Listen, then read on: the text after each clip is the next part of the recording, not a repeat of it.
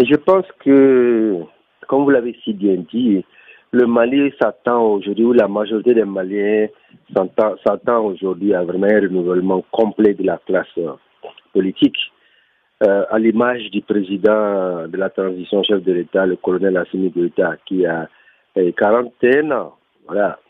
Donc les Maliens sont vraiment dans une dynamique de renouveler la classe euh, politique.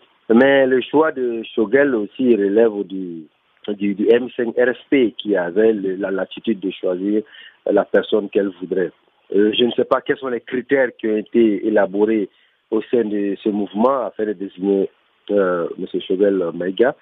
Mais je pense qu'il y a des dissensions déjà qui s'expriment au sein du mouvement, telles que Cheikh Oumar Sissoko, le grand cinéaste, qui a fait une déclaration hier à l'investiture pour dire qu'il n'a pas été consulté pendant la période de désignation.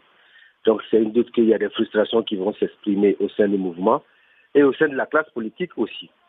N'oubliez pas que Shogel est l'héritier politique euh, du régime de Moussa Traoré de 1968 à, à 91 et il est un peu contesté par certains membres de la classe politique et je crois qu'il y a un front anti anti-Shogel Maïga qui se met déjà en place. Donc, euh, nous risquons d'avoir une euh, deuxième phase de transition assez mouvementée dans les deux, trois mois à venir.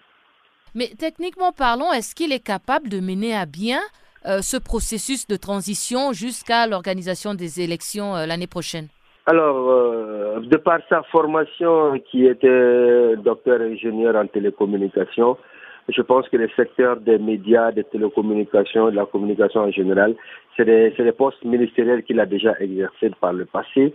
Il a exercé aussi le poste de ministre de l'Industrie et du, commerce, surtout sous le régime de Amadou Toumani Touré. Alors donc il a une longue expérience gouvernementale, il comprend les processus administratifs et il connaît aussi les enjeux, n'est-ce pas, liés à la mise en œuvre de l'accord de la paix et comme lui-même les ressortissants du nord du Mali, de Gao précisément, je pense qu'il a une, certaine maîtrise du personnel politique, certaine maîtrise des, des arcanes administratives, une connaissance de la société civile, une connaissance vraiment des actions euh, de développement. Je pense que sur ce plan, il a été un brillant élève, un brillant étudiant, un brillant cadre. Je pense que euh, sans fausse modestie, il a les capacités intellectuelles de pouvoir mener cette, cette activité. Mais je ne crois pas, moi, personnellement, à, la qualité de leadership individuel. Je pense que euh, sa réussite dépendra du gouvernement qu'il mettrait en place.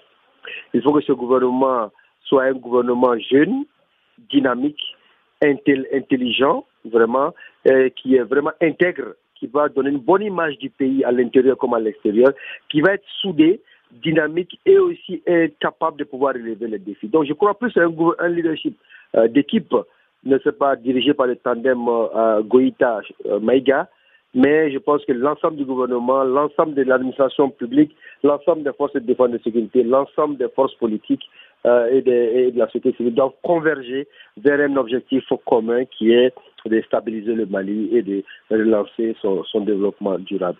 Je pense que c'est ce qui va faire sa chance. S'il n'arrive pas à réunir l'ensemble de, euh, de ces conditions, n'est-ce pas, sine qua non d'inclusion, n'est-ce pas, d'intégrité, n'est-ce pas, et de, de, de, de, courage, je pense qu'il serait difficile d'atteindre les résultats escomptés.